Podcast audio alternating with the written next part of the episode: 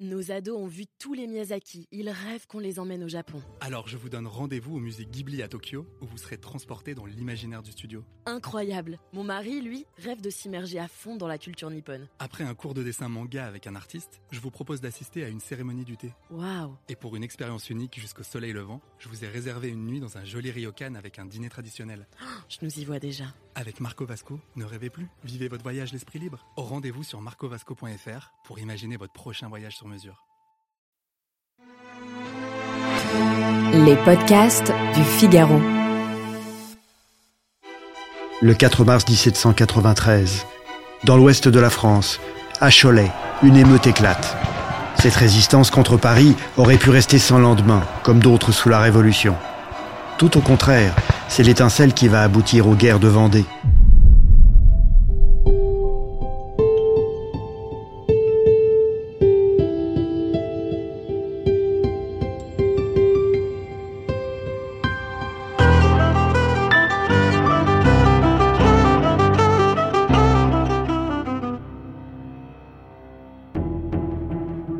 L'époque, l'atmosphère est tendue dans l'ouest de la France. La Révolution a déclaré la guerre aux principales puissances d'Europe. Or, la France a subi des défaites. En réaction, la Convention a décidé d'enrôler dans l'armée 300 000 jeunes hommes.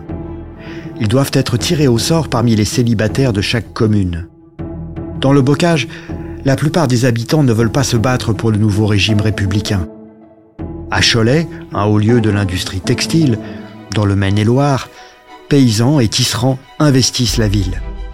Ils protestent contre la conscription. Le 4 mars, c'est l'émeute et les premiers morts. Le commandant de la garde nationale, un manufacturier, est tué. Puis la violence gagne la partie ouest du bocage, dans le marais breton vendéen, à Machecoul et Pornic. Mais aussi au nord, près de la Loire, à Saint-Florent-le-Vieil. Le 19 mars, 3000 soldats républicains sont mis en déroute à Pontcharot. Ce n'est plus une jacquerie, c'est une insurrection. La région qui prend les armes est bien plus vaste que le département actuel de la Vendée. Elle regroupe le sud de la Loire-Atlantique, une partie du Maine-et-Loire, les deux tiers de la Vendée d'aujourd'hui et une portion des Deux-Sèvres. En somme, le territoire qui se rebelle contre Paris est à cheval sur l'Anjou, le Poitou et les confins de la Bretagne. À la veille de la Révolution, pourtant, rien ne distinguait cette région du reste de la France. Mais la situation s'est très vite dégradée. Dans l'Ouest, les paysans ont un grand ressentiment envers les notables des villes et des bourgs. Ce sont eux, les nouveaux décideurs locaux, favorables à la Révolution. Ce sont eux, les acquéreurs des biens du clergé, les fameux biens nationaux. Ces bourgeois voltairiens sont souvent méprisants envers les campagnes. Ils jugent les paysans arriérés et veulent exercer une tutelle sur les communautés rurales. Pour tout arranger, à Paris, on vient de décider de nouveaux impôts. Surtout, les prêtres doivent désormais prêter serment à la constitution civile du clergé. L'Église se divise entre d'un côté prêtres jureurs et de l'autre prêtres réfractaires.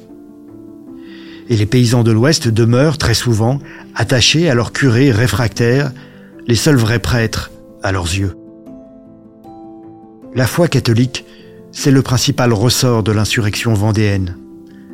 La plupart des paysans, mais aussi des artisans et certains notables, sont attachés à leur religion et à son culte traditionnel.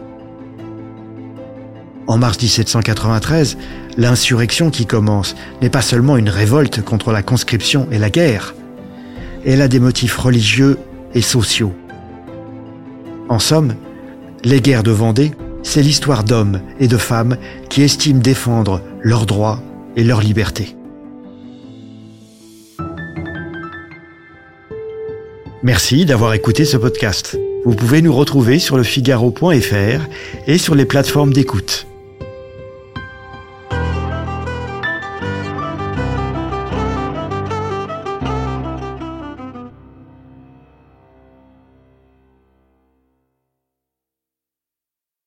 Nos ados ont vu tous les Miyazaki. Ils rêvent qu'on les emmène au Japon. Alors je vous donne rendez-vous au musée Ghibli à Tokyo, où vous serez transporté dans l'imaginaire du studio. Incroyable. Mon mari, lui, rêve de s'immerger à fond dans la culture nippone. Après un cours de dessin manga avec un artiste, je vous propose d'assister à une cérémonie du thé. Waouh. Et pour une expérience unique jusqu'au soleil levant, je vous ai réservé une nuit dans un joli ryokan avec un dîner traditionnel.